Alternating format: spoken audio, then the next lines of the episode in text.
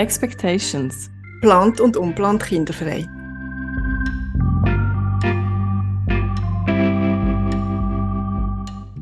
Ja, hallo und herzlich willkommen zu unserer heutigen Folge.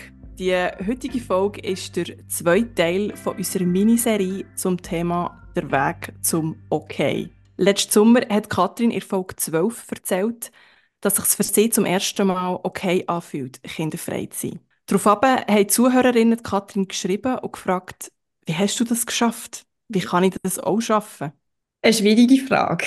Ähm, aber Rahel und ich gehen in der letzten Folge auf Spurensuche. Wie hat es sich angefühlt damals so im akuten Kinderwunsch?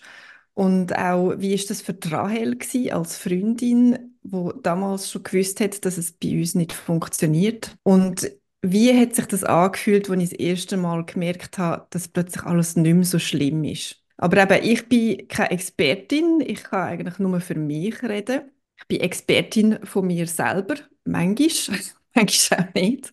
Aber viele allgemeine Tipps kann ich nicht geben.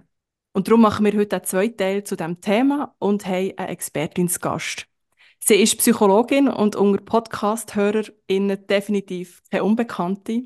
Achtung, Achtung, ein bisschen krasser Fangirl-Moment. Das Gast heute bei uns ist Felicitas Ambauen, die Psycho- und Paartherapeutin der Schweiz und Host vom preisgekrönten Podcast Beziehungskosmos. Für die, die sie doch nicht kennen sollten, wir verlinken alles zu ihr in den Show Notes. Felicitas arbeitet mit Konzepten aus der Schematherapie sowie der positiven Psychologie und verbindet die mit anderen alltagstauglichen Strategien aus der Hypnotherapie und kognitiven Verhaltenstherapie. Und alltagstauglich ist heute sehr willkommen, weil wir haben tausend Fragen ab Felicitas.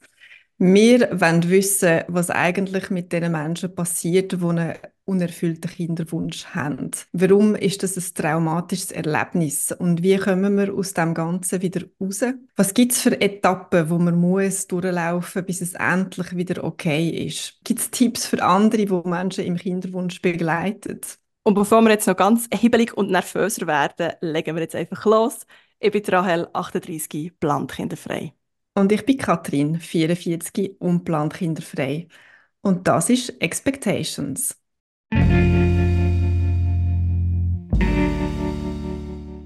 Felicitas, wir freuen uns mega, dass du heute äh, bei uns bist und dass das in deinen Vollterminkalender reingepasst hat. Ganz, ganz herzlich willkommen bei Expectations. Ja, danke vielmals. Ich freue mich auch, dass es geklappt hat und dass wir da jetzt ein bisschen tiefer gehen. Ja, bevor dass wir eintauchen in das «Wie wird es wieder okay?», möchte ich gerne noch so ein bisschen in der «Nicht-okay-Phase» bleiben, weil die ist für die meisten relativ lang und auch sehr intensiv. Ähm, für viele ist sie sogar traumatisierend, einschneidend, sehr herausfordernd. Viele Frauen, die einen unerfüllten Kinderwunsch haben, äh, entwickeln sogar so, äh, depressionsartige Symptome. Ähm, für mich hat es sich in der akuten Phase teilweise angefühlt, irgendwie wie, ähm, als ob ich auf Suche von einer Droge wäre, aber den Kick nie bekommen habe. Was passiert mit Menschen, insbesondere mit Frauen mit einem unerfüllten Kinderwunsch? Ja, es ist eine komplexe Geschichte. Das werden wir heute versuchen, auch so ein bisschen auseinander zu beindeln. Und vor allem finde ich es so komplex, weil das von fast allen Betroffenen ein bisschen anders erlebt wird. Also das ist ja auch das Schwierige, das, was ihr auch merkt durch den Podcast. Es gibt halt nicht so die eine Lösung, es gibt keine hm. Patentlösungen, mhm. sondern man muss genau herhören, genau herfragen. Und ich glaube, das ist schon mal auch ein erster, ich weiß nicht, ob wir von Tipps reden, aber so eine Haltung, dass man zuerst genau auch nachfragt, was ist eigentlich los ähm, wenn jemand kommt, also zu mir kommt und sagt, hey, ich stecke da drinnen und es ist so schwierig, dann ist zuerst mal das Wichtigste, wirklich auch zu anerkennen, dass das kann ein Ausmaß, du sagst gerade, es ist fast wie Depression und dass es kann ein Ausmaß annehmen von, von einer Komplexität, wo man würde können, so an einem Konstrukt wie einer Depression oder einer Angstentwicklung auch zuschreiben. Und das heißt vor allem, der Leidensdruck ist extrem hoch.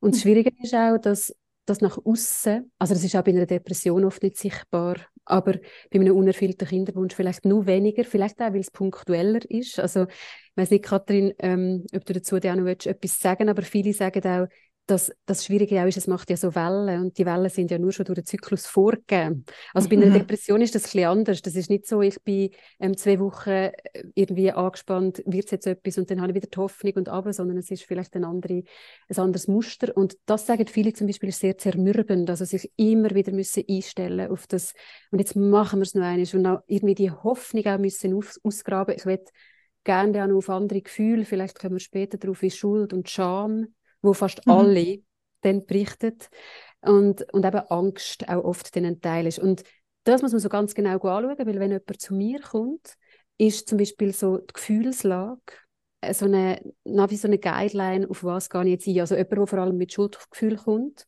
da schaue mhm. ich ein bisschen anders her als jemand, der vor allem mit Angstgefühl kommt mhm. oder mit Verzweiflung. Darum zuerst würden wir das rausholen und den Leidensdruck für schaffen.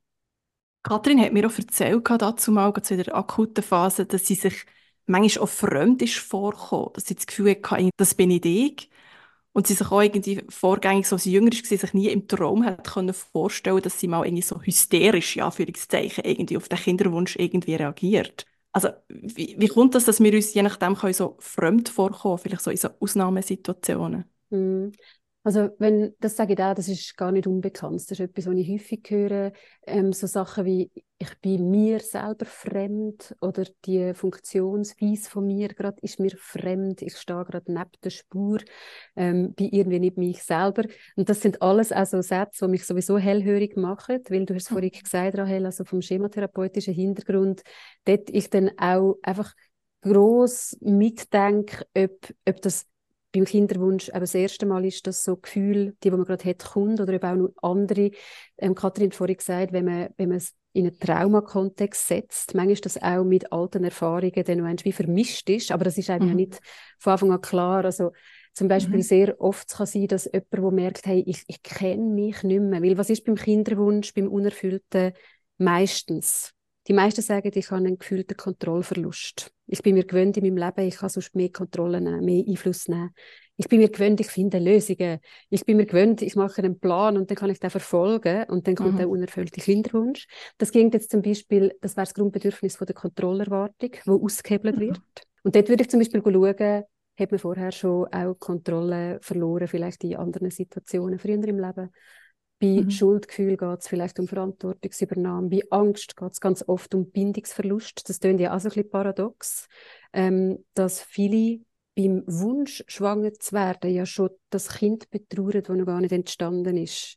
Mhm. Also man trotzdem um eine Bindung trauert, obwohl sie noch gar nicht da war. Und das hat oft dann auch noch mit alten Bindungserfahrungen zu tun. Und das ist für mich essentiell zu wissen, um jemanden zu unterstützen, weil sonst verfällt man sehr schnell so ein, ein Trugschluss, wir müssen nur aufs Hier und Jetzt schauen. Und wenn jetzt eben mhm. Katrin zu mir kommt und würde sagen, ich stehe neben mir, ich fühle mich fremd, dann würde ich zuerst mal verstehen, ob das Fremdsein nur eine tiefere Wurzel hat. Das müssen wir hier ja jetzt nicht herausfinden, aber das würden wir machen. Weil das ist relevant, ja. das ist extrem relevant, mhm. noch zu wissen, weil nicht nah zum Weg und sagen, ah, ist nicht so schlimm, was du jetzt gerade hast, das ist ein anderes Trauma. Aber mhm. wenn wir nur mhm. bei dem heute sind, hat das andere ja noch extrem viel Wirkungsmacht. Und das ist manchmal auch das, was der vielleicht sich so unbefriedigend anfühlt, weil der alle Ratschläge aufs Hier und Jetzt sich beziehen, mhm. anstatt vielleicht auf die nicht befriedigten Bedürfnisse, die viel weiter drunter liegen. Aber einige hören das gar nicht gern, weil, weil, weil sie sagen, ja, aber ich will jetzt eine Lösung. Mhm. Und mittlerweile bin ich da so streng und sage, ja, ich will auch jetzt eine Lösung, aber ich muss zuerst noch ein bisschen mehr verstehen. Ich würde gerne zwei Sachen noch zu dem sagen. Also, dass sich fremd fühlen hat bei mir ganz sicher auch in der akuten Phase äh, mit Hormonen zu tun gehabt. Also ja, ich habe Hormonstimulation gemacht für ähm, Inseminationen und IVF-Zyklen. Das heißt, ich bin voll gepumpt und ich glaube, das sind schon Sachen, wo das beeinflussen, dass man sich nicht mehr ganz sich mhm. selber äh, fühlt. Und das Zweite, wo ich gerne noch darauf eingehen würde, ist, ich meine, wir kontrollieren heutzutage eigentlich sehr viele Bereiche in unserem Leben, oder? Wir können sagen, der Job gefällt mir nicht mehr, jetzt will ich etwas anderes, dann machen wir irgendwie einen Fünfjahresplan. Ähm, Partnerschaft oder so hat man auch mehr oder weniger unter Kontrolle, wenn es einem nicht mehr passt, dann geht man. Kinder. Kinder, genau, das, die gehören selbstverständlich auch in den Fünfjahresplan rein. Mhm. Und plötzlich taucht da etwas auf, wo man absolut null Kontrolle Mhm. hat. Und der Schritt ins Kinderwunschzentrum, zumindest für mich, hat sich so angefühlt, als ob ich wieder etwas machen kann. Jetzt geht es Mhm. wieder vorwärts. Mhm. Und dann kommt man dort hin und merkt, uh, geht dann vielleicht gleich nicht so schnell vorwärts Mhm. und das kostet mega viel. Mhm. Also ich finde, das ist ein riesiges Thema beim Kinderwunsch, weil ich sehe das auch so, dass das etwas ist von dem, wo wir sehr krass konfrontiert werden mit unseren Grenzen auch vom Machbaren. Mhm. Beziehungsweise, was ich sehr viel höre und auch ähm, selber kann nachvollziehen, ist nachher die Hoffnung von, oder eben die, die Kontrollerfahrung Kinderwunschklinik oder unterstützen lassen und dann zu Mhm. merken, ich komme aber in die nächste Maschinerie rein, wo mir nämlich extrem viel Entscheid ähm, entweder aufgedrängt werden Mhm. oder mir neue Möglichkeiten eröffnet werden. Und was viele Frauen sagen, also übrigens auch Männer, das sind ja, die Männer sind ja schon dabei und bei, es gibt auch die gleichgeschlechtlichen Paare, das finde ich eh dann noch spannend, die haben Mhm. spezielle Rollen, eine will schwanger werden und die andere begleitet, ist aber auch eine Frau, also Mhm. ähm, aber was ich gerade will sagen, ist so, noch das zu merken, es wird einem so viel aufgedrängt, wo man vielleicht gar nicht unbedingt hätte wollen und mit dem wieder muss umgehen. Und was ich ganz eine schwierige Ausgangslage finde, ist, dass einige kommen und sagen, und das Ganze macht mir nur viel mehr das Gefühl von Verantwortung und im Anschluss wieder Schuld. Also weil Mhm. jeden Entscheid, den ich fälle oder nicht Mhm. fälle, muss ich ab jetzt wieder selber verantworten. Das heißt, Mhm. äh, anstatt dass man kann abgeben, das Gefühl von endlich hilft mir jemand, sagen manche, jetzt habe ich noch mehr das Gefühl, ich muss alles richtig machen. Oder letztes Mal hat mir jemand gesagt, ich traue fast nicht Nein zu sagen, weil jetzt habe ich Angst, meine Ärztin zu enttäuschen. Ja. Jetzt haben die schon Ui. so viel gemacht und die Ja. drängt mir das so ein bisschen auf. Oder äh, Mhm. sagt, wenn sie das wirklich wollen, dann müssen sie das jetzt und so. Und Mhm. das finde ich ein, ein riesiges Thema und auch ein kontroverses, wo wir müssten vielleicht sogar loslesen, nur von dem Thema heute, dass die vermehrte Machbarkeit auch heißt, wir haben manchmal das Gefühl, wir haben viel mehr Verantwortung und dann auch Schuld, wenn etwas Mhm. nicht klappt. Und tatsächlich in der Vorbereitung, ich weiß nicht, ob du auf das willst, etwas sagen aber das, das ist mir durch den Kopf, weil mich das sehr Wunder genommen hat, wie, Mhm. wie das du erlebt hast, weil das macht etwas auf die, auf die psychologische Verarbeitung. Mhm. Ja, absolut. Also ja, es ist wie du, wie du sagst, also am Anfang hat man das Gefühl, okay, jetzt gewinnt man wieder ein bisschen Kontrolle oder man nimmt das Leben wieder so ein bisschen selber in die Hand und hat jetzt beschlossen, in das Kinderwunschzentrum zu gehen und dass einem jemand hilft. Ähm, und dort steckt auch noch ganz viel ähm, falsches Wissen dahinter. Also ich bin mit völlig naivem Blick dort reingerutscht, nach dem Motto, okay, da gibt es halt ein unnatürliches, entstandenes Kind, aber wenigstens gibt es eins, weil IVF ist ja quasi äh, eine Garantie dafür. Mhm. Und dann ähm, hockt man mal in die erste äh, Besprechungsstunde und merkt, ah, okay, die Wahrscheinlichkeit ist etwa genau gleich hoch wie ähm, wenn das Kind natürlich entsteht, bei, bei jüngeren Frauen. Mhm. Ähm, und nachher fangen die ganzen Abklärungen an. Und auch dort, ich habe jetzt die genaue Prozentzahl nicht mehr im Kopf, aber es sind irgendwie, glaube ich, über 80, bei über 80 Prozent der Patienten und Patientinnen, die in einem Kinderwunschzentrum sind und, lassen Abklärungen machen, findet man nicht heraus, warum dass es nicht klappt. Also warum dass sie entweder nicht schwanger werden oder das Kind nicht können behalten. Ähm, und das sind so mal die ersten Dämpfer und nachher ist es, wie du sagst, man kommt in die Maschinerie rein. Und ähm, ich habe es so erlebt, dass es ein wahnsinniger Druck ist, weil die Ärzte immer wieder mich darauf aufmerksam gemacht haben, dass ich ja schon 39, 40, 41 bin und dass ich jetzt keine Zeit mehr verlieren. Darf und wenn ich jetzt IVF machen dann sollte ich diesen Zyklus nehmen. Und das würde bedeuten, dass man morgen geht, geht Blut nehmen und übermorgen von davon Spritzen setzen. Und Mhm.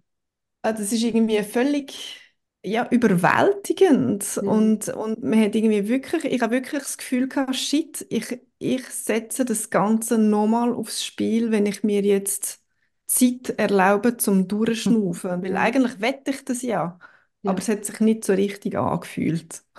Ja, und du führst es gerade wunderschön, ich mache sie Anführungs- und Schlusszeichen aus, weil es hat sich wahrscheinlich auch nicht so toll angefühlt, aber das ist, das ist mal etwas, ihr habt vorhin ja beim Intro gesagt, auch, wie kann man damit umgehen, gibt es irgendwelche ähm, Strategien, die man kann anwenden kann? Und etwas, was ja, so ein bisschen kontraintuitiv ist. Und gell, auch der medizinische Apparat ist halt darauf ausgerichtet, wenn man denen den Auftrag gibt, dann legen sie los gell, und dann ähm, irgendwie alle Leinen los und das Tempo vom Durchschnaufen dann können zu brechen, ist wie fast nicht erlaubt und etwas einfach, um das schon mal reingeben, was ich sehr wertvoll finde. Kathrin, du sagst so in der ersten Folge zu dem, also bei dieser Miniserie, sagst du, ich würde vielleicht nächstes Mal ein bisschen früher mir auch Unterstützung holen, psychologisch, also mich so ein bisschen durchführen lassen.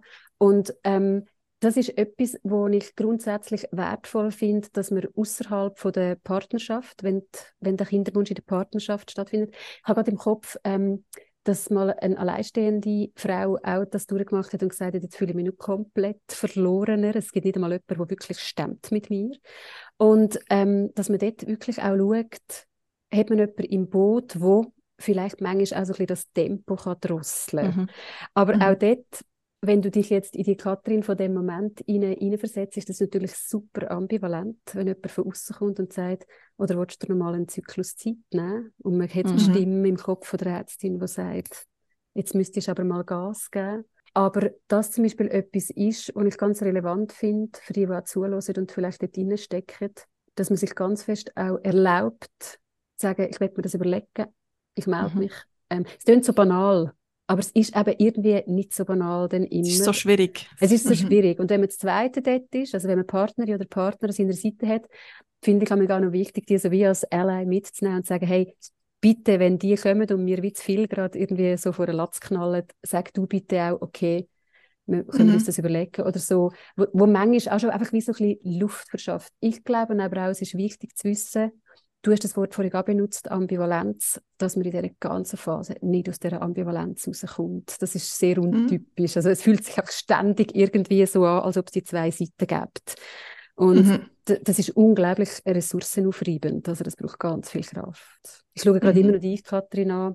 Mhm. Ähm, Vielleicht willst du noch etwas ergänzen, weil ich weiß nicht, wie fest das dem entspricht, was du kennst. Ja, also das mit dem Durchschnaufen finde ich im Fall mega wichtig. Und im Nachhinein mhm. muss ich sagen, hey, es ist egal, ob du das in diesem Monat machst oder im nächsten oder im übernächsten. Es ist wirklich egal. Du musst irgendwie wie herausfinden für dich, fühlt es sich gerade richtig an oder nicht. Und das ist mega schwierig, weil du stehst sowieso extrem unter Druck.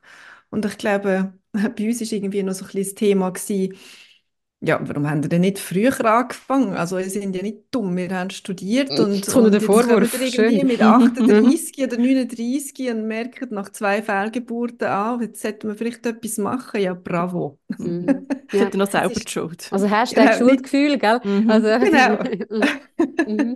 Mhm. Und, und dann hat man irgendwie noch mehr das Gefühl, dass man muss. jetzt muss sofort entscheiden. Genau. Und jetzt wird es extrem spannend. Jetzt sind wir knietief drin in der psychologischen Verarbeitung und eben auch in der Schemaarbeit, wenn man so will.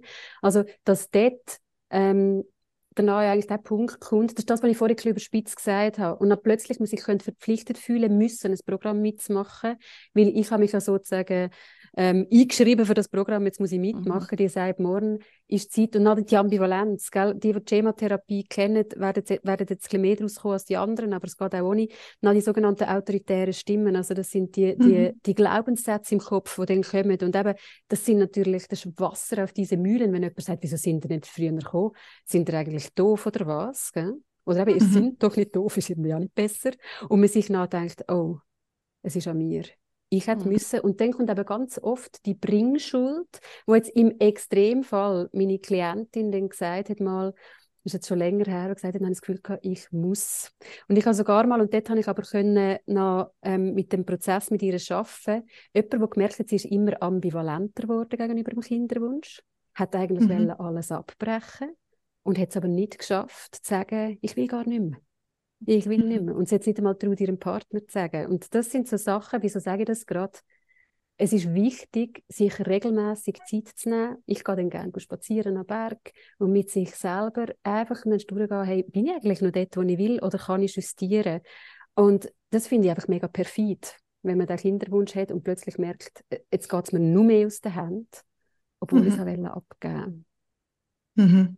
Ich merke da gerade bei mir jetzt ganz viel ab weil mir ist es eigentlich genau gleich gegangen, nur wo ich gemerkt habe, ich will eigentlich nicht mehr, oder ich will eigentlich nicht mehr IVF machen, ist Covid gewesen.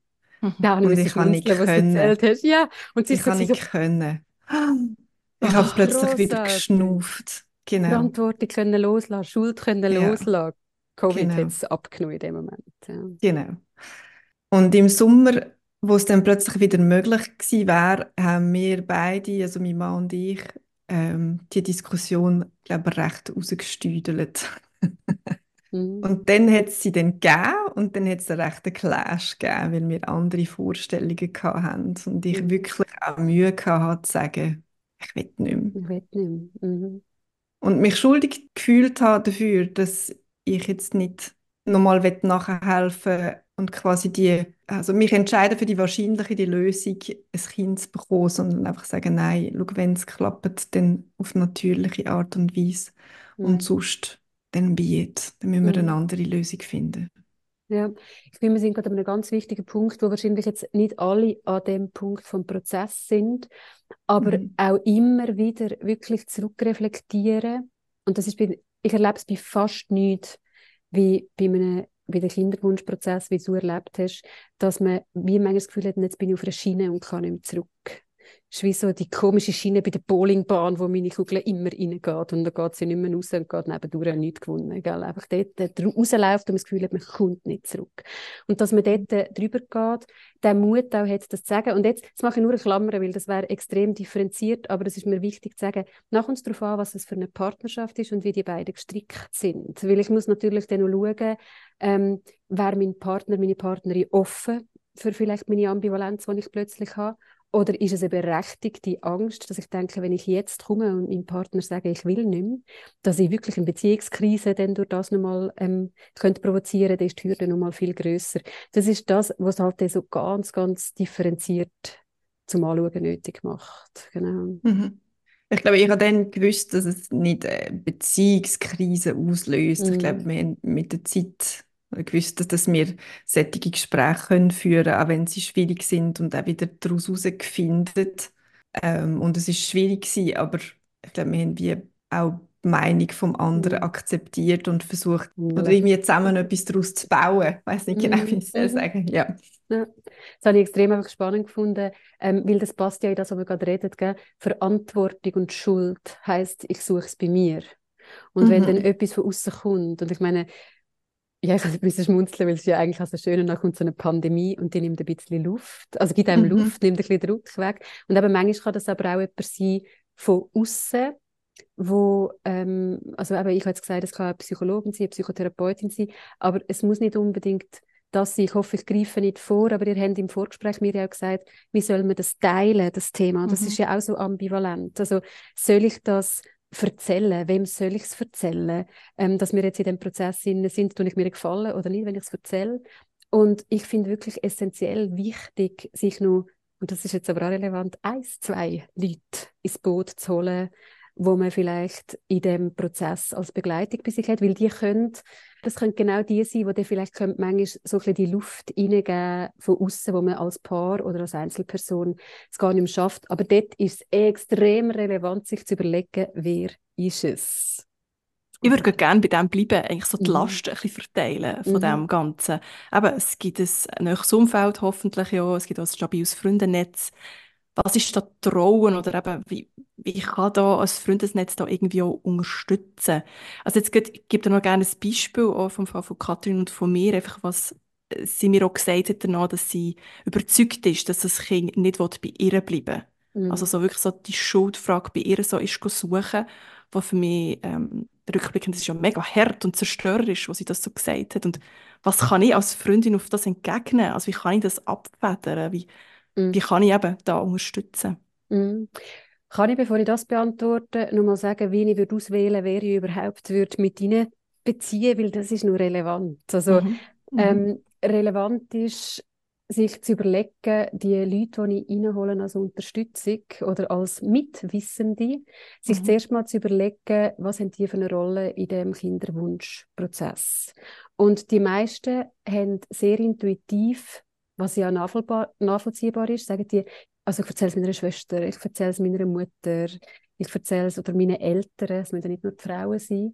Und mhm. das dort aber manchmal ist, dass man die natürlich, die haben eine gewisse Befangenheit und die hätten dann auch selber eine Rolle. Und ich sage jetzt nicht, erzählen jetzt ja nicht euren Müttern und Vätern, aber tatsächlich ist das aus der Erfahrung immer auch recht eine schwierige Konstellation, weil dort Rollen sich vermischen. Also wenn man zum Beispiel die eigene Mutter mit einbezieht in den Kinderwunschprozess, holt man auch die Mutter wieder in die Rolle von ihrer Mutter rein. Und man wird ein bisschen auch wieder zum Kind in diesem mhm. Prozess. Ist einfach eine Herausforderung mehr. Also ich sage nicht, mache es nicht, aber es ist sicher nicht der erste Vorschlag, den ich mache. Und ich, ich sage auch oft, man soll bei den Geschwistern gut überlegen, ob es das ist. Und von dem her ist die Konstellation von Freundinnen oft einfach auch schon ein bisschen einfacher, weil du, Rahel, auch wenn du Kathrin gerne hast und willst unterstützen und für sie da bist, du hast einen gesunden Abstand zu ihrem Prozess. Mhm. Das ist hilfreich. Und sich als zweites zu überlegen, wie ist die Person, also wenn ich zum Beispiel selber weiß, ich bin anfällig auf so die Schuldgedanken, ist es sicher nicht clever, sich eine Freundin auszusuchen, wo ich weiß, die kann manchmal auch noch sehr so in die Kerbe vielleicht hineinschlagen. Nicht böse. Aber zum Beispiel, wenn die beste Freundin dann sagt, ja, aber das hast du jetzt schon lange gewusst, also du, Kathrin, vorhin gesagt ja, mhm. hat er halt ein bisschen früher angefangen, ist das sicher halt schwieriger, als wenn man jemanden hat, der vielleicht nicht genau die giftigsten Stimmen aktiviert. Mir ist bewusst, dass man das nicht mhm. vorher ankreuzeln und sicher wissen Aber meine Erfahrung ist, dass es meistens andersrum läuft. Oh nein, jetzt habe ich es schon erzählt, ich habe mir aber keine Gedanken vorher gemacht. Darum, mhm. ein Tipp, den ich geben kann, ist, sich sehr gut zu überlegen, wer holt man ins Boot.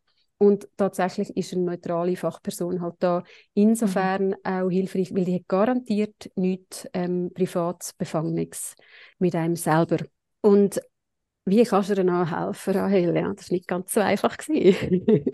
und das ist auch nicht so einfach, ähm, selbst wenn man aus der fachlichen Perspektive kommt, weil manchmal ja dort eben die Worte, egal was man sagt, mhm. je nachdem, du hast ja vorhin so schön gesagt, also Katrin, wenn du zu mir kommst, in dem Moment, wo du komplett so eingegangen und gefangen bist von dem Gedanken. Und das macht ja immer so ein bisschen so und so, es wird mehr, es wird weniger. Aber je eingängter man gerade auf den Wunsch ist, desto weniger kommt wie durch. Es ist wie so eine gewisse mhm. Mauer, die da ist. Und eben der Vergleich, das fühlt sich für mich noch nicht anders an, wie wenn jemand sagt, ich komme nicht aus meinem düsteren Gemüt raus, wo man Depression nennt. Oder ich komme nicht aus diesen Gefühlen raus, wo man Angststörung nennt. Und sowohl beim depressiven Entwicklung es nicht bringt, zu sagen, schau doch mal, wie schön die Sonne scheint, geh doch ein bisschen raus, es wird sicher besser.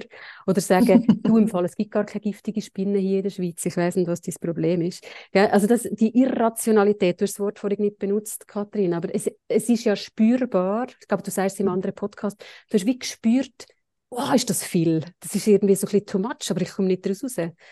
Und die Irrationalität, meine Erfahrung als Therapeutin ist, dagegen reden, also bringt nichts. Also, weil ich tu mit dem auf eine paradoxe Art und Weise ja auch gerade die Wahrnehmung absprechen, die die Person gerade hat. Ja. Also ist es manchmal fast hilfreicher, wie zu sagen, wo kann ich mir vorstellen, wie unglaublich krass das gerade ist. Also ich kann es mir tatsächlich mhm. vorstellen mittlerweile. Ich habe es genug manchmal auch so miterlebt in Therapie, um zu sehen, wie schmerzhaft das ist, wie existenziell das ist. Und ich mittlerweile meine Rolle manchmal mehr sehe als ja, mit durch das durchgehen als ähm, mir überlegen, was kann ich genau machen. Und das wäre das, was ich der auch der Freundin wie dir jetzt würde mitgeben, mhm. sagen, ich glaube, es braucht manchmal gar nicht so viel, wie vor allem das Dasein und so das komische, also es klingt halt einfach so komisch, mittragen, aber was selten etwas bringt, ist eben zu sagen, ja, aber das ist doch nicht so. Also wenn man ganz ja. eingegangen ist. Aber es nimmt mich jetzt mhm. auch wieder Wunder, nur wenn du willst, Katrin, weil ich nehme an, es hat Momente gegeben, wo, wo man vielleicht durchgekommen wäre und dann hat es andere gegeben, wo du gesagt hast, nein, also dann kommt es gar nicht durch. Also es ist ja auch nicht immer gleich. Wenn jemand sagt, hey, ist das hart mit dir? Wie du mit dir ins Gericht Ja, hast. also das, was du am Anfang gesagt hast, dass man so eine Mauer um sich herum baut und irgendwie man lädt eigentlich, glaube nur das rein, wo man hören Und das macht die Rolle für die Rahel schwierig.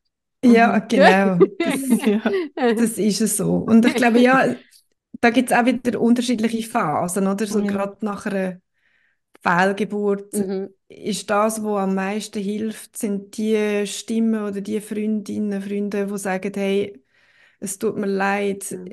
ähm, und wo, wo irgendwie wie so ein bisschen auf das eingehen und man merkt dann, ah, es sind noch ganz viele andere Leute um einen herum, wo das wo ähnliche Sachen erlebt haben, wo sich irgendwie das können reinfühlen können.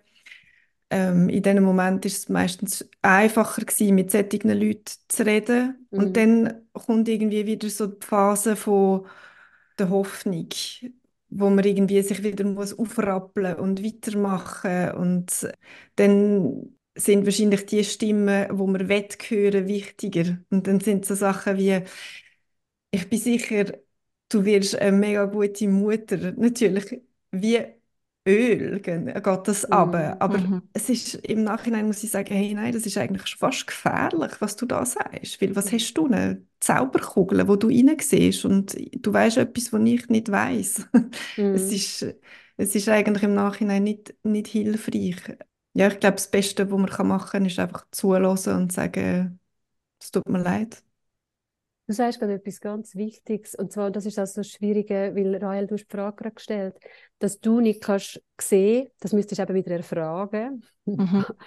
ähm, aber eben, ich denke, manchmal als Freundin muss man ja auch nicht psychotherapeutische Fragen stellen, sondern eben nur Mhm. da sein. Aber du sagst es gerade so schön, meine Rolle, ich bleibe mal bei meiner, ist noch herauszufinden, wo du gerade bist oder wo die Frau Mhm. oder das Paar gerade ist. Weil am Anfang kommt ja der Verlust, Schmerz und dann ist Trauer rum und viel aber auch Wut.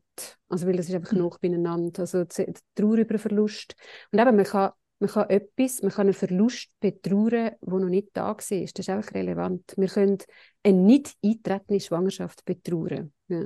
Mhm. Also das ist für einige ja so ein bisschen, also manchmal auch ganz eine wichtige Erkenntnis, ja, ich darf um das gar nicht entstandene Kind traurig sein. Und zu dieser Trauer kommt oft Wut.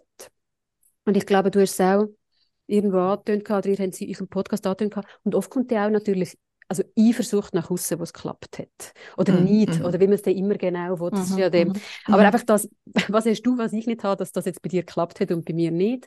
Also einfach so Mhm. die Trauer, die vermischt wird mit Wut oder Eifersucht. Und dort ist zum Beispiel eben ein Mittragen von, ich verstehe das, ähm, es tut mir mega leid, ähm, auch ich verstehe, dass du wütig bist. Ja, es ist auch unfair.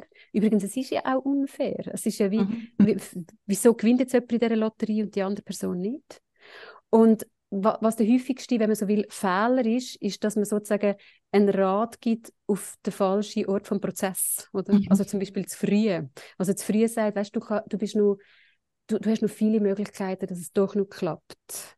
Und es gibt einen Moment, wo das bei jemandem wieder ankommt. Also Kathrin, du hast es vorhin schön gesagt, wenn die Hoffnung im Vordergrund steht, dann kann man gewisse Sachen sagen, die man nicht kann sagen wenn Trauer oder Wut im Vordergrund steht. Und was ist jetzt dahinter, wenn man es ableitet? Was kann man machen als begleitende Person? Hockt nicht her und überlegt dich, Scheiße, Scheiße, Scheiße, was soll ich sagen? Sondern versucht herauszufinden, welches Gefühl und welche Phase. Und das darf man ja auch erfragen. Man darf ja die Freundin oder die Partnerin, das ist auch etwas, was vielleicht relevant ist für einen Mann, der eine Frau begleitet, das Gefühl ist gerade im Vordergrund.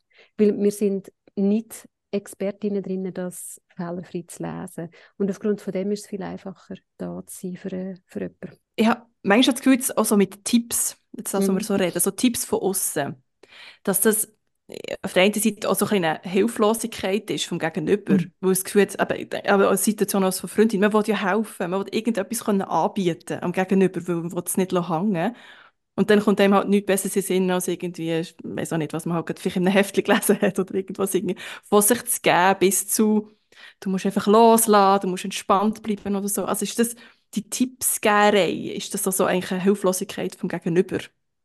muss man halt wieder ein bisschen differenziert heranschauen. Gell? Es Mhm. kommt aber sehr darauf an. Das kann sein. es kann sein, aber andererseits habt ihr mir den Auftrag jetzt am Anfang von dem Podcast ja auch gegeben. Also Mhm. gib uns bitte Tipps, gib bitte Strategien und Ratschläge. Und ich meine, was dahinter ist, ist, man kann lernen, spüren, und das ist ein bisschen hängt das zusammen mit, wem erzähle ich es überhaupt. Gell?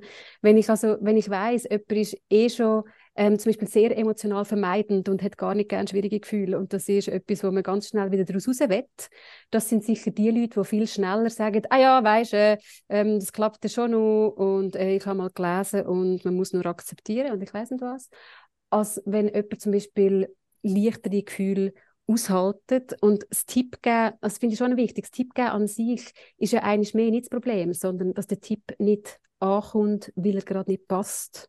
Mhm. auf was mhm. gerade bei dieser Person ist. Das finde ich extrem relevant, weil dass wir aneinander Tipps geben, ist, glaube ich, etwas, was unsere Spezies zum Überleben ähm, mhm. ganz fest auch unterstützt. Mhm. Und ist das, wo Freundschaften, Partnerschaften, alles, ja, das ist die Essenz, dass wir aneinander versuchen zu helfen, auch verbal. Aber mhm. manchmal ist mir völlig durch den Kopf.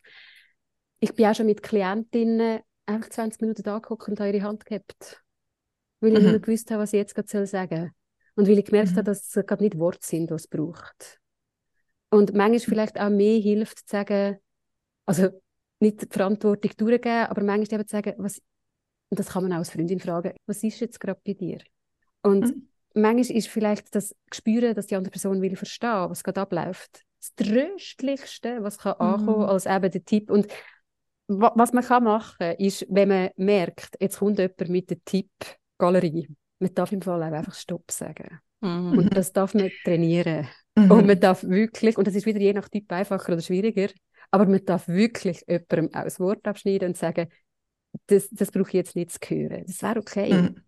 Mhm. Das wollte ich gerade vorher sagen. Ich glaube, das ist auch in der, in der Partnerschaft etwas mega Wichtiges, wo ich ähm, irgendwann gemerkt habe, hey, ich will im Fall nicht, dass du mir jetzt mit 100.000 Lösungen kommst, mhm. mit, aber hast du es denn schon so mhm. und so versucht und wie ist es denn genau abgelaufen? Ich brauche jetzt einfach, dass du mich in den Arm nimmst, dass du mir sagst, ich bin die Ärmste und dass wir das zusammen schaffen. Punkt. Mhm. Und, und, ich glaube, das kann man mit Freundschaften auch so machen. Es ist ein bisschen schwieriger, ja. je nachdem. Mhm. Aber, äh, und man muss es lernen. Das, mhm. äh, ja, das selber auch zu spüren, was braucht man jetzt eigentlich? Manchmal merkt man einfach, hey, das nervt jetzt einfach gerade, was du da sagst, aber ich weiß noch nicht genau, warum.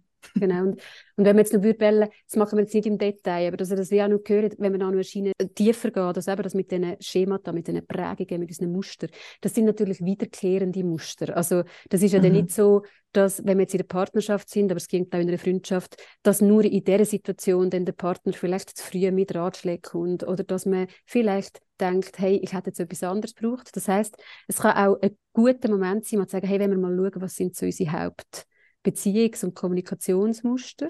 Und dann, das klingt immer so ein bisschen komisch und vielleicht funktioniert es auch nicht immer, aber das, was du gerade gesagt hast, Katrin, das darf man natürlich auch sagen. Man darf wirklich einfach sagen, ähm, Tipps brauche ich jetzt nicht, jetzt braucht ihr eine Umarmung und es funktioniert trotzdem. Es wäre cooler, wenn sie es allein würden merken, aber es ist, es ist halt auch so, dass, von dem darf man halt einfach auch nicht ausgehen mhm. und dann kommt dazu, dass, ähm, ich will es jetzt nicht zu fest auch stereotypisieren, aber es ist gleich relevant, männlich sozialisierte Menschen lernen einfach sehr schnell müssen Tipps geben und Sachen wieder im Griff haben mhm. und irgendetwas an die Hand geben. Und sie lernen auch tendenziell immer noch mehr Emotionen zu vermeiden und zu schauen, dass die Frau jetzt nicht mehr hysterisch ist, wie er es vorhin genannt hat oder irgendetwas. Und Frauen viel mehr, wenn sie so sozialisiert sind, darauf ausgerichtet sind, auf das Unterstützende. Und darum, also für die, die zulassen und wissen, ja, vielleicht habe ich schon ein einen emotional vermeidenden Partner an meiner Seite, die Wahrscheinlichkeit besteht, dass man sich dann auch ganz bewusst vielleicht nur eine Freundin ins Boot holt, wo man weiß, die deckt die andere Seite ab, weil das finde ich schon relevant. Wir können ja nicht einfach eine Person jetzt in dem Prozess total umkrempeln. Also sagen, ich will jetzt, dass mhm. du aufhörst, Tipps geben. Von jetzt an musst du einfach ähm, mich mütterlich umarmen, wenn ich es brauche. Aber es ist wichtig, dass man es trotzdem sagt. Einige Paar finden das auch schon entlastend zu checken, nicht mein Partner versteht mich so schlecht, sondern wir sind halt in einem Muster inne, wo dann mhm. greift und wo ja im Grunde, also Kathrin, wenn ich deinen Partner gefragt habe, hat er ja die Antwort gegeben, ich tue gerade alles, was mir in Sinn kommt, um sie zu unterstützen. Mhm. Weil ich denke, Lösungen bringen uns ja einen Schritt weiter. Und man kann sagen, ja, aber dort bin ich im Fall gerade voll nicht. Mir kommt immer mhm. das Spiel in Sinn, ähm, das heißt Brennball, glaube ich, gell, mit diesen Matten. Und es ist wie, mm. wenn jemand dir sagt, renn jetzt weiter zur nächsten Matte und du findest, nein, ich will jetzt noch eine aus aussetzen. Ich muss jetzt noch eine, Runde warten. Das kommt ja. so viele Sinn. Und dann sagt jemand so, oh, schau, der Ball ist in der Luft, renn, du schaffst auf die nächste Matte. Ja, nein, aber ich will nicht.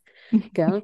Und dann kommst du ins Kinderwunschzentrum und im blödsten Fall hast du dort noch mehr, wo findet, der Ball ist in der Luft, kannst zur nächsten Matte rennen und vielleicht auch noch einen Partner an der Seite. Das unterstelle ich jetzt nicht, ähm, ich kenne euch zu wenig, wo auch sagt, ah, jetzt könnten wir doch eigentlich springen, haben sie gesagt. Gell? Und dass man sich ja. einfach mal fragt, hey, haben wir Schnuff, haben wir Luft, wenn wir das überhaupt? Und das Humorelement, also auf eine liebevolle Art und eben so die Bilder können manchmal auch helfen. Also da kann, sagt vielleicht jemand einfach mal, hey, Brennball oder ich bleibe noch ein bisschen auf der Matte stehen. Und das mhm. ist ein Codewort für Mhm. lass mich noch ein bisschen in Ruhe. Wären da so mhm. Tipps, die man könnte weitergeben, die manchmal helfen? Mhm. Mhm. Ja. Ähm, ich würde eigentlich gerne noch so ein bisschen auf die, die unterstützenden Massnahmen eingehen. Ich habe in dieser Zeit relativ viel versucht, zum Teil nacheinander, zum Teil miteinander. Hypnose, Shiatsu, Massage, Psychotherapie, ich habe so eine Wingwave-Therapie gemacht und Visualisierungen haben auch ganz eine große Rolle gespielt. Ähm, geholfen hat mir eigentlich nicht wahnsinnig viel. Also die Ernährung ist ein ganz wichtiges Thema, oder? Sich gesund ernähren, wenig Kaffee, bis zu überhaupt kein Kaffee, kein Alkohol. Es ist wie, es gibt gar keine Sekunde mehr im Leben, wo der Kinderwunsch nicht vorhanden ist. Und ich habe im Nachhinein das Gefühl, dass also gewisse Sachen, so unterstützende Maßnahmen, nicht alle hilfreich sind, vielleicht sogar irgendwie produktiv, weil man einfach irgendwie gar nicht mehr aus dem rauskommt. Ja. Ja, das ist, das ist etwas, wo ganz viel passiert. Und wir können einen Rückschluss machen zum Anfang von unserem Gespräch, wo ich ja gesagt habe, die gefühlte Verantwortung. Ich muss jetzt alles tun, damit es klappt. Und das verleitet auch ganz schnell zum Gedanken von, also mehr hilft mehr. Und das mhm. ist einfach ziemlich sicher nicht so. Und zwar kommt auch noch dazu, ähm, das, ist ein, das ist eine Beobachtung, die ich außerhalb jetzt auch von dieser Thematik mache. Und ich sehe die nicht nur problematisch, aber sie hat tatsächlich schon auch ein paar schwierige Anteile. Als ich angefangen habe, Psychotherapie zu geben, vor 20 Jahren, also gerade nur zu Nidwalden, das ist vielleicht auch noch relevant, ist es so gewesen, also im Sinne von, will ich jetzt nicht eine Million verschiedene Angebote geben, dann mhm. bin ich sozusagen die Hauptperson gewesen, die von außen durch den Prozess begleitet hat. Das hat den Vorteil gehabt, dass ich sozusagen gewusst habe, an welchem Strick wir gerade ziehen oder an welchem Leitfaden wir entlang gehen und ich eine gewisse Berechenbarkeit gespürt habe, von wo ist gerade mein Gegenüber. Und in den letzten 10, 15 Jahren hat es angefangen, dass es kaum mehr so war, dass jemand, der zu mir kommt, nicht nur drei, vier andere Therapeutinnen Anu hat für das gleiche Problem. Und dort passiert zum Beispiel auch sehr oft, dass die nicht in die gleiche Richtung ziehen. Also ich mhm. sage etwas und die andere Therapeutin sagt das Gegenteil.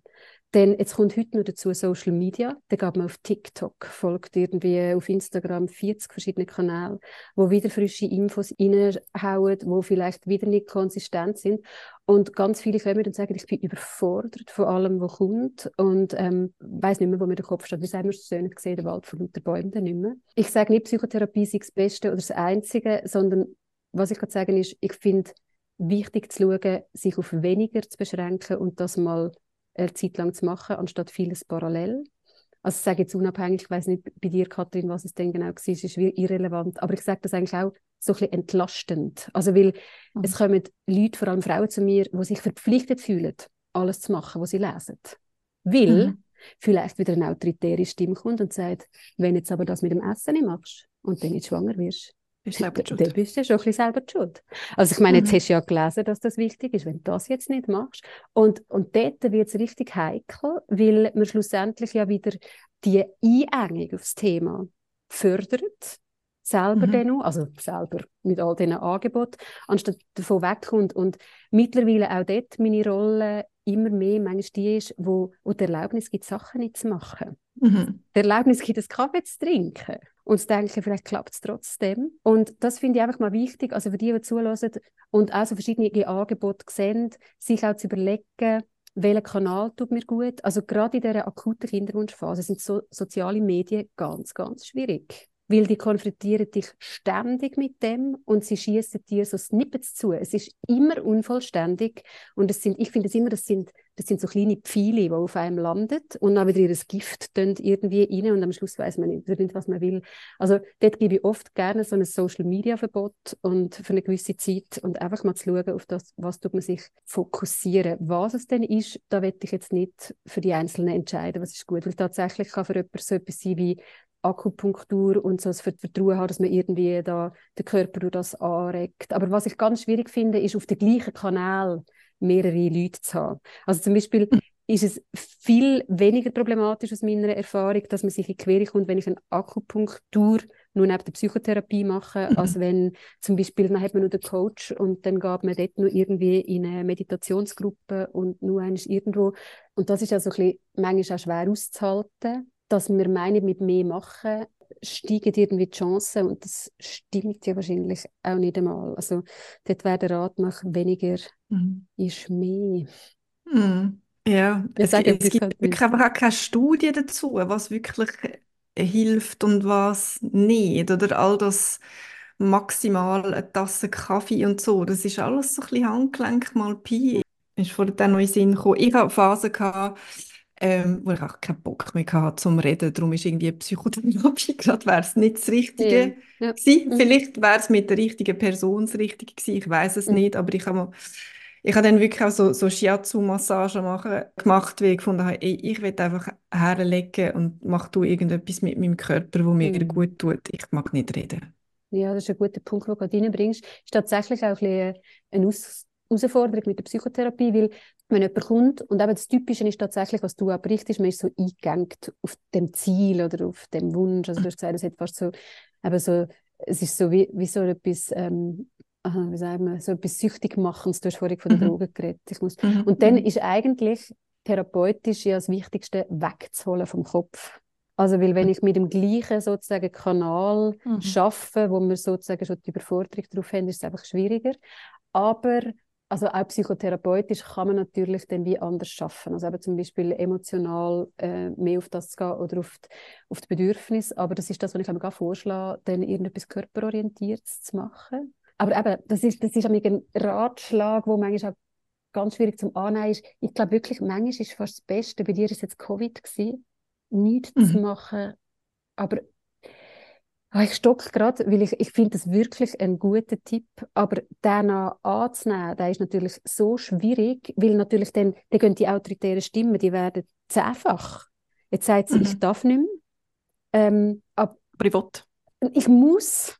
Mhm. Das ist eben noch viel schlimmer. Nicht ich will. Ich will vielleicht muss. schon lange nicht mehr, aber ich muss. Mhm. mhm. Und mhm. im besten Fall ist es manchmal so, dass dass ich schon wie, die können sozusagen mir das Covid auslagern und sagen, okay, sie hat gesagt, ich darf einen Monat nicht, jetzt mache ich es halt, kann ich dann immer noch mit ihr schimpfen. Mhm. Mhm. Ähm, aber das anzunehmen, darum habe ich vorhin so ein bisschen gestockt, weil mir einfach sehr bewusst ist, das ist ganz etwas Schwieriges und jetzt mache ich einen Link zu dir, Kathrin, wo gesagt hat, irgendwann ist es einfach anders geworden.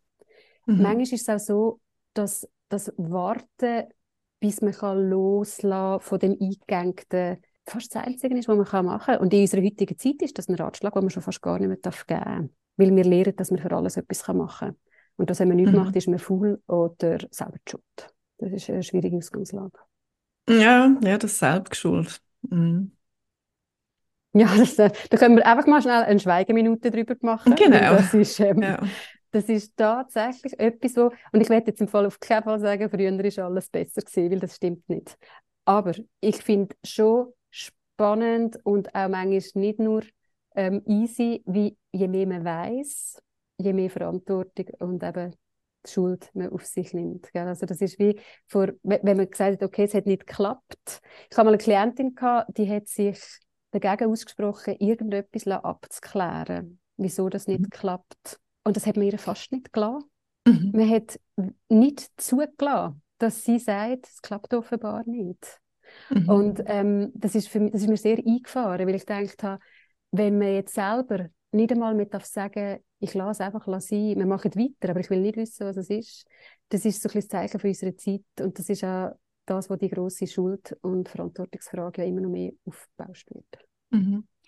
Und dort kommt Medizin ins Spiel, wo eine ganz perfide Rolle ja. hat, finde ich. Weil man kommt ja in die Kinderwunschbehandlung rein und zumindest mir ist dann gesagt worden, in 80 Prozent mindestens von den Fällen findet man nicht raus, warum das ihr kein Kind könnt bekommen Und bei uns ist das so gewesen, man hat es nicht herausgefunden. Mhm.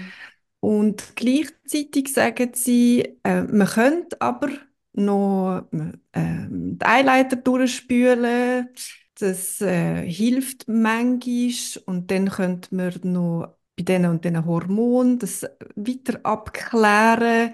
Ich sage Ihnen, wir suchen da Nadeln im Heuhaufen, aber es könnte funktionieren, man könnte mhm. dort etwas herausfinden.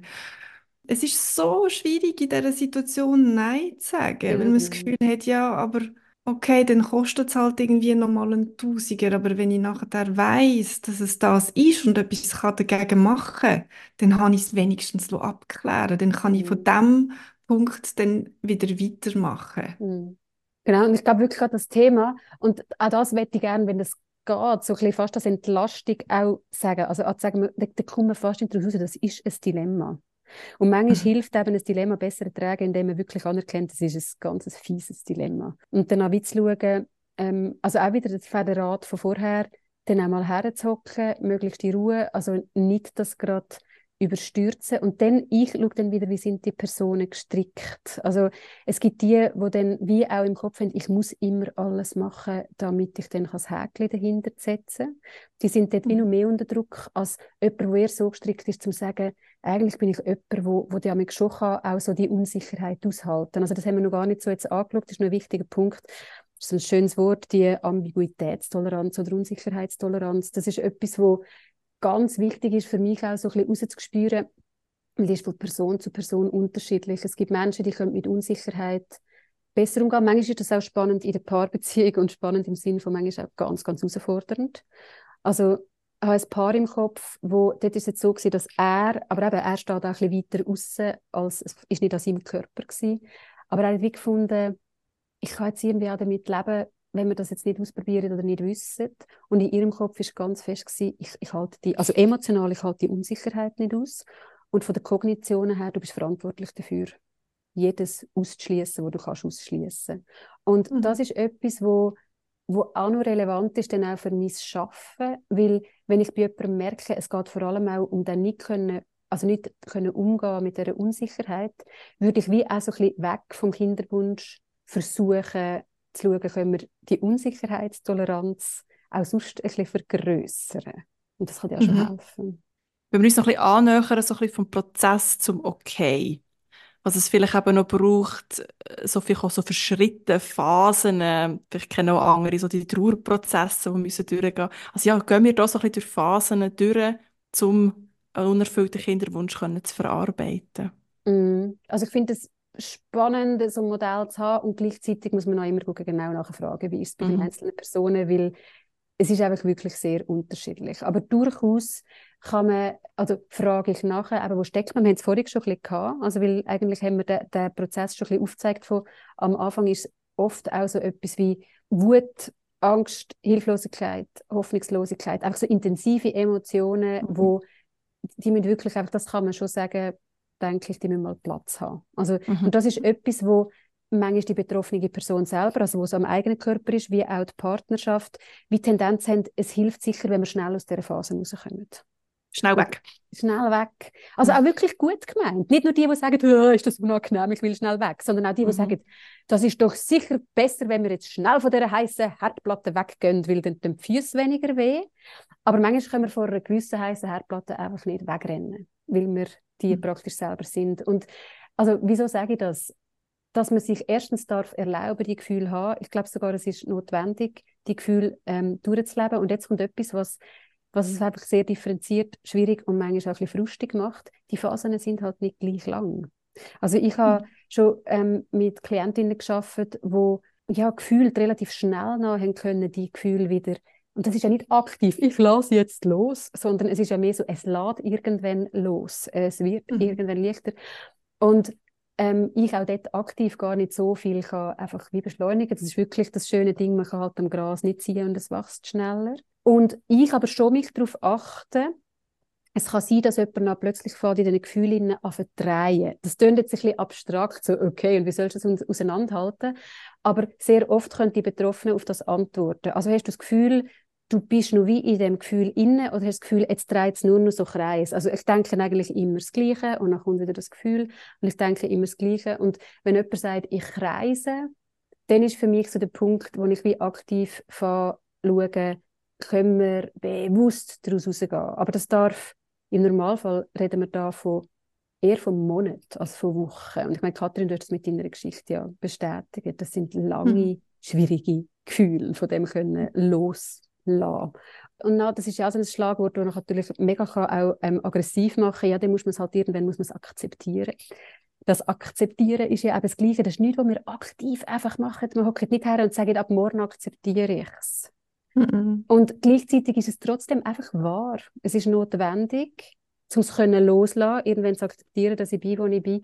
Aber ihr merkt jetzt schon, wenn ich zum Beispiel mit Leuten arbeite, dann sage ich nicht ständig die Schlagworte. Das macht nur, dass mhm. sie einfach hässig werden und sich nicht verstanden fühlen, sondern man schaut halt wirklich her, wie, wie kann man denn an den Punkt kommen, wo man kann sagen ja, es ist, wie es ist. Und dort hat auch viel mit Stillstand zu tun. Also das ist zum Beispiel etwas, was ich manchmal, wenn es möglich ist, das hat manchmal auch mit, mit überhaupt der Umsetzbarkeit zu tun, sich mal draus nehmen, eine Woche wandern, eine Woche irgendetwas machen und mal wie schauen, kann ich an den Punkt kommen, zu sagen, es ist einfach, wie es ist und ich muss nicht. Und dann müssen sie nicht heimkommen und das können, sondern dann kommen sie heim und dann erzählen sie mir, wie es war. Das mhm. ist ein Unterschied. Also ich sage mhm. nicht, geh wandern und dann hast du es akzeptiert, sondern ich mhm. sage, geh mal wandern mit dem Thema von der Akzeptanz und dann erzähl mir, was, was war. Und oft bewegt sich dann, aber ich mache gerade so, für die, die nur zuhören, so wirklich Kreisli, aber Kreisli bewegen sich im besten Fall noch in eine Richtung. Mhm. Und irgendwann, und das ist etwas, was natürlich heikel ist und vielleicht Kathrin auch kennt, vor allem alternative Vorschläge für die Lebensführung, mit denen darfst du nicht viel zu früh kommen. Gell? Also wenn jemand noch mhm. mit drinnen steckt, ich, ich will unbedingt jetzt aber das Kind, habe ich nicht ja, weißt, ohne Kind ist auch ganz cool. Gell? Sondern das kommt, das ist erst empfängliches Ohr dafür, nachdem ein gewisser Prozess von, eben von dem Akzeptieren, es ist wahrscheinlich wirklich so stark gefunden hat. Und das kann Monate sein, das kann Jahre sein und das ist vielleicht das Frustige daran. Mhm. Wobei, aber ich denke, dass es mega, mega wichtig ist, aber dass man wie selber die Entscheidung fällt, ich will mich jetzt mit dem Thema auseinandersetzen oder nicht. Oder bei mir ist es so gewesen, ich habe nach diesen Geschichten aktiv angefangen suchen und habe sie nicht gefunden. Und ich, habe, ich bin immer wieder auf die gleichen Geschichten gestoßen von all diesen Frauen, die losgelassen haben, sich von ihrem Freund getrennt haben und nachher von der Affäre schwanger geworden sind oder sind reisen und irgendwo auf den Bahamas völlig unpassend schwanger geworden sind. Eine Million solche Geschichten mhm. habe, ich, habe ich gefunden. Aber die Frauen, die einfach irgendwann entschieden haben und gesagt mhm. haben, nein, ich mache jetzt nicht weiter, es ist zu viel. Mhm. Habe ich praktisch keine gefunden. Mhm. Und mir, für mich war das irgendwie wie so wichtig gewesen, einfach so als, mhm. als andere Perspektive. Ja, Extrem. Und ich begrüße sehr, das ist ja jetzt schon etwas, wo, wo immer mehr auch in die Öffentlichkeit hineinkommt, also mhm. auch, dass man auf Instagram Seiten findet, eben von, du hast ja auch schön beschrieben, von dem Kinderlos, wo der Verlust und den Mangel andeutet, zum Kinderfrei, wo eine bewusste Entscheidung andeutet. Aber auch dort, ich musste auch schmunzeln, wo du das gesagt hast, weil ich es super nachvollziehen aber auch das ist, man kann natürlich niemandem sagen, sag doch einfach kinderfrei anstatt kinderlos, weißt du, dann fühlt es sich besser an, gell? das kann einfach ja. wie ein Schlag ins Gesicht. Mhm. Ähm, und trotzdem kann das aber zum richtigen Zeitpunkt mhm. noch eine extreme Befreiung sein, weil in dem Moment eignest du dir das ganz anders an, als wenn das auf dem Mangel ist. Und gell, es ist sicher noch viel facettenreicher, aber ich glaube wirklich, bis vor kurzem hat man nur dürfen so Erfolgsstories auch berichten. Ja. Das andere ist ja schließlich ein Versagen und das schreibt mhm. man nicht. Und also, gell, das ist ja für ein Schlusszeichen. Und jetzt kommt das mehr führen, dass auch das, das was ihr jetzt gerade macht, sagen, und ich komme an den Punkt, was okay ist, das ist die Erfolgsgeschichte. Das ist deine Erfolgsgeschichte. Und die hat zu erzählen, mir ist nur etwas wichtig, wo wir jetzt gar noch nicht so drin haben. Wir haben zwar schon von der Ambivalenz geredet. Ich finde auch noch wichtig, ähm, ich erlebe den Prozess ein bisschen anders bei, bei Frauen oder Paaren, die auch ein bisschen ambivalent immer noch sind beim Kinderwunsch. Also es gibt auch solche, die bis ins Kinderwunschzentrum gehen, aber wenn ich mhm. sie frage, trotzdem sagen, eigentlich sind wir trotzdem noch ein bisschen ambivalent mit dem Kinderwunsch wenn es nicht klappt, ist irgendwie auch gut. Aber wenn es trotzdem jetzt mal ein halbes Jahr lang alles machen, damit es klappt. Und einfach, dass ihr das einmal gehört habt oder an die, die zuhören, das ist eine andere psychologische Ausgangslage. Also dort ist sozusagen das Schwingen, auch Kathrin, du hast das ja schön, schön gesagt, das zerstörerische Gefühl, wenn dann die Mens wiederkommt. Mhm. Und jemand, der noch ambivalent ist, sagt, ein Teil ist enttäuscht und der andere Teil erleichtert. Mhm. Ja, und das wäre eine andere Ausgangslage. Und vielleicht hören auch solche zu, die sagen, oh, für mich fühlt sich so ein bisschen ambivalent an. Und auch das kann übrigens wieder Schuldgefühl auslösen. Vielleicht mhm. will ich ja gar kein Kind, wenn ich ambivalent bin. Und vielleicht gibt es ja wirklich Leute, wo immer 100% überzogen sind, aber die Erfahrung ist mehr, hm. Ambivalenz ist Teil mhm. vom Kinderprozess. Und da, mhm. also, auch wenn es dann klappt und jemand sagt, ich bin nach drei Monaten schwanger geworden, die meisten sagen, wow, es sind gleich verschiedene Stimmen gewesen. Einfach, dass ihr es auch noch gehört. Mhm. Und jetzt jemand vielleicht denkt, ah, bei mir ist es aber nicht so krass. Mit Ambivalenz ist es auch noch facettenreicher, mhm. wo manchmal auch wieder schwierige mhm. Gefühle macht. Mhm, absolut. Und ich meine, die Entscheidung, ähm, jetzt zum Beispiel keinen weiteren IVF-Zyklus zu machen, die ist auch nicht einfach gewesen. Ich meine, wie manchmal habe ich gedacht, ja, vielleicht wette ich es in dem Fall einfach nicht ja, fest genau. genug. Das wäre wieder eine autoritäre Stimme gewesen, gell? wenn sie so mhm. redet. Das ist keine von den Hilfreichen, das ist eine, die sagt, nein. Ja, wenn du das willst, ja. musst du so ein mehr wählen. Und das kann, was habe ich vorhin noch wollen, ähm, anfügen, also bei der Schemaarbeit, wie ich arbeite, gefällt mir so gut, dass man eben kann so ein bisschen wechseln. Also es kann sehr vom Kognitiven zum Emotionalen, zum Verhaltensaspekt. Und es kann extrem hilfreich sein. Ich habe jetzt zwei, drei Mal darauf aufmerksam gemacht, die Stimmen immer mehr zu hören, wo einem sozusagen wieder in die Schuldgefühle hineinschupfen. Mhm. Weil, wenn wir die nicht herausfiltern können, glauben wir denen. Mhm. Und wir müssen wie zuerst lernen, diesen Gedanken, Gewissen gar nicht mehr zu glauben, weil das ist ein Bullshit, was sie erzählen. Nein, mhm. loslassen ist manchmal einfach das Gesündeste, was man für einen Moment machen kann. Und es gibt übrigens auch die Paar, die dann sagen, ein halbes Jahr später probiert man es gleich nochmal und macht nochmal irgendwelche ähm, weitere Massnahmen. Gell? Also, es ist ja nicht so, dass es, dass es all or nothing ist, aber dass man dort wie kann mit den Gefühlen arbeiten, mit den Gedanken arbeiten. Und mhm. die Ambivalenz als Teil des Prozesses annehmen. Du, Rahel, hast vorhin gefragt, was sind Phasen? Ich glaube, ich habe noch nie nicht auch die Ambivalenz drin gehabt bei diesen Geschichten. Hm, das ist vielleicht mega wichtig, das mal zu hören, dass das, dass das okay ist, dass, dass wir nicht alleine sind mit dieser Ambivalenz, dass das bei mhm. ganz vielen anderen auch so ist. Also mir mhm. hat es immer mega cool irgendwie wie zu wissen, okay, ich bin nicht schräg. Ja, nein. Ähm, das wäre ein frisches Fass, darum öffnen wir es nicht ganz, nur ein bisschen, aber vielleicht gleich auch spannend. Es, es verschiebt sich eh etwas, was ich auch sehr spannend finde. Ich habe immer mehr Anfragen von Paaren, die zu mir kommen, um überhaupt herauszufinden, ob sie Kind wählen oder nicht. Gell, das ist wie nur ein Schritt weiter vorne. Mm. Also, sollen wir überhaupt Kind haben oder nicht? Und wieso sage ich es aber? Die kommen ja wegen der Ambivalenz oft, also wenn sie in der Kinderwunschphase noch gar nicht wissen, wenn wir oder wenn wir nicht.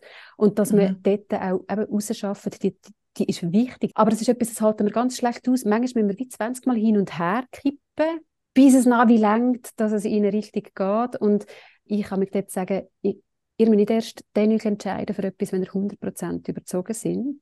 Ich sage immer, 75% ist schon ganz viel. Und das hilft zum Beispiel mhm. vielen auch, ähm, sich die Last abzunehmen, von für jeden Entscheid 100% müssen überzogen sein. Ich glaube einfach, das ist nicht das Leben. Dass wir, aber wir meinen manchmal, wir müssen immer mhm. vor allem überzogen sein. Genau. Das fühlt sich jetzt gerade mega entlastend an, finde ich, das 75 Ja. Und, ja. Und dafür stehe ich mit meinem Namen. Nein, und ihr sagt, das ist wichtig. Das ist ein guter Enough-Entscheid. Wirklich. Ist gut enough. Und jetzt für mich schließt sich so ein der Kreis zu. Aha. Katrin hat den Podcast mit mir zusammen angefangen bei 75% kinderfrei. Okay, mhm. abfühlen. Mhm. Und es ist so good enough. Und jetzt, jetzt, je länger als wir jetzt das machen, desto mehr ist das, geht es gegen 100%. Mhm. Und vielleicht mhm. muss es nie zu 100 kommen voilà. und es lenkt. Mhm. Ja, das ist nämlich auch das ganz ein wichtiges Thema, wo, wo ich deine, deine Antwort zum ersten Mal gelesen habe. Und ich dachte, uiuiui, das wird vielleicht für mich schwierig und vielleicht wird es heute so ein Tag, wo sich wieder anfühlt, à la shit, hätte ich vielleicht gleich nochmal weitermachen Und äh, Disclaimer, es, es fühlt sich nicht so an, aber es gibt durchaus Momente, wo man irgendwie wieder ähm, verletzlicher ist oder denkt, es wäre wirklich auch sehr, sehr schön und sehr, sehr cool gewesen mit einem Kind. Mhm. Und das macht aber wie die Entscheidung, wo man mal getroffen hat, nicht weiter zu versuchen, nicht kaputt, sondern man muss einfach irgendwie lernen, mit dem, mit dem umzugehen. Das ist Teil davon. Und man, ja. das ist das Gleiche, wir verlassen im Normalfall zumindest unsere Partnerinnen und Partner auch nicht, wenn man sie einig blöd findet, gell? sondern sagen, heute finde ich es blöd, heute würde ich gerade nicht wieder Ja sagen, aber ich bleibe trotzdem da. Oder wir kündigen ja. auch nicht gerade unseren Job, weil einfach einiges mal jemand irgendetwas Blödes gemacht hat. Und das ist etwas ganz, ganz Wichtiges. Also, das wird ich allen mitgeben, die dort reinstecken. Es soll sogar dazugehören. Alles andere macht mich hellhörig, weil das meistens emotionale Vermeidung ist. Das ist mhm. Wegdrücken von diesen Anteilen, die doch dürfen ambivalent bleiben. Das darf auch nur in fünf oder zehn Jahren Moment geben, wo man denkt, oder hätte ich echt? Und im Normalfall ist es aber so, dass die Ausschläge geringer sind und mhm. dass sie schneller wieder weggehen und man immer gefestigter halt ist in dem Leben, wo man dann lebt. Aber das finde ich so wichtig, weil dort geht wieder Türen auf für die autoritären Stimmen, oder? Wo dann kommen von, hättest du eigentlich nicht doch sollen, hast du eigentlich doch nicht zu wenig, vielleicht hast du doch nicht genug gut wollen oder zu fest wollen. Mhm oder nicht genug festwellen. Und dass man dort einfach die, die Gefühle lässt, das klingt immer so esoterisch, aber es ist halt wirklich hilfreich, die Gefühle kommen lässt, sagen, heute zusammen sind wir wieder da, ich kenne euch und warten, bis mhm. sie wieder gehen. Mhm. Nichts dran mhm. machen, einfach laufen lassen. Genau. Wenn wir es bei dem lassen, Katrin? Ich würde sagen. Katrin ist fix und fertig. ich bin fix und fertig. Nein, es ist, äh, es ist anstrengend, mm. aber es ist mega, mega schön gewesen. Wenn ich jetzt so ein bisschen wie ein Fazit müsste machen ein paar Sachen, die mir hängen geblieben sind, sind ambivalent. Mhm. Lasst eure Ambivalenz zu und schaut her und lasst euch Zeit, lasst euch Zeit, in ein Gefühl hineinzugehen, hineinzuspüren, fühlt sich die nächste Behandlung, der nächste Schritt ist das der richtige? Brauche ich noch ein Moment? Will ich auf dieser Matte noch mal sitzen bleiben und erst beim nächsten Ball weiterrennen? Und auch eben sich jemanden ins Boot holen, wo einem erlaubt, das Tempo zu drosseln und wo so ein bisschen wie ein Weg gefährt ist. Was ich auch unbedingt noch loswerden weil mir das gerade ähm, kürzlich ähm, in einem Buch über den Weg gelaufen ist und ich das extrem stark gefunden habe. Ich habe ganz viel mit Schamgefühl gekämpft. Und äh, eine von meinen Lieblingspodcasterinnen, wo sehr offen über ihre Infertilität redet, ähm, erzählt von ihrer Kinderwunschreise und zitiert dort eine Psychologin, die sagt, Scham ist nicht überlebensfähig, wenn sie mal ausgesprochen ist. Mhm. Einfach redet darüber. Es mhm. fühlt sich besser an. Genau, und Scham und Schuld sind die, die einem zurückhalten, die einem klein machen. Ja. Und wo einem einsam machen. Ja, genau. Mhm. Und vielleicht nur nur zum Abschluss, weil das, was du sagst, ist ganz schön und ich werde noch etwas hineingeben, das sehr befreiend sein Man kann die Scham auch sich selber gegenüber mal aussprechen und das hilft auch schon. Wenn man das will, kann man das ausprobieren. Gehen wir mal spazieren, dürfen es aber auch daheim machen und sagt euch das mal laut. Also es ist wirklich wichtig, dass man es laut sagt. Also ihr müsst es wirklich hören. Und manchmal kann schon sich selber gegenüber aussprechen, die Gefühle, die man hat, ähm, eine gewisse Erleichterung geben, weil es einfach mal gesagt ist. Merci vielmals, Felicitas. Und ich werde auch an meiner Co-Host äh, Katrin merci vielmals sagen für die Reise, die wir hier zusammen sind mit diesem Podcast und auch die Folge wieder, ähm, auch dass du eben deine Scham hast abgelegt und mit uns deine Geschichte teilst. Es hat mich mega, mega wieder berührt. Mhm. Merci auch für das, Katrin. Ja, Danke dir, ohne dich wäre es auch nicht möglich. ja, danke auch für die Offenheit, also auch von euch beiden, insbesondere von dir auch, Katrin. Ich glaube, das hat auch eine gewisse Tiefe jetzt ermöglicht, wo vielleicht andere könnten davon profitieren. Merci. Sehr gerne. Ja, merci auch euch fürs Zulassen bei dieser heutigen Folge. Wenn euch die Folge gefallen hat, dann tut sie sehr gerne weiterempfehlen, tut unseren Podcast abonnieren. Das hilft uns, dass wir auch von anderen gefunden werden. Ihr findet uns überall, wo es Podcasts gibt. Apple, Spotify, you name it. Kleine Vorschau haben wir übrigens der erste Mann, der mit uns redet über seinen unerfüllten Kinderwunsch. Also bleibt dran bis zum nächsten Mal. Tschüss zusammen.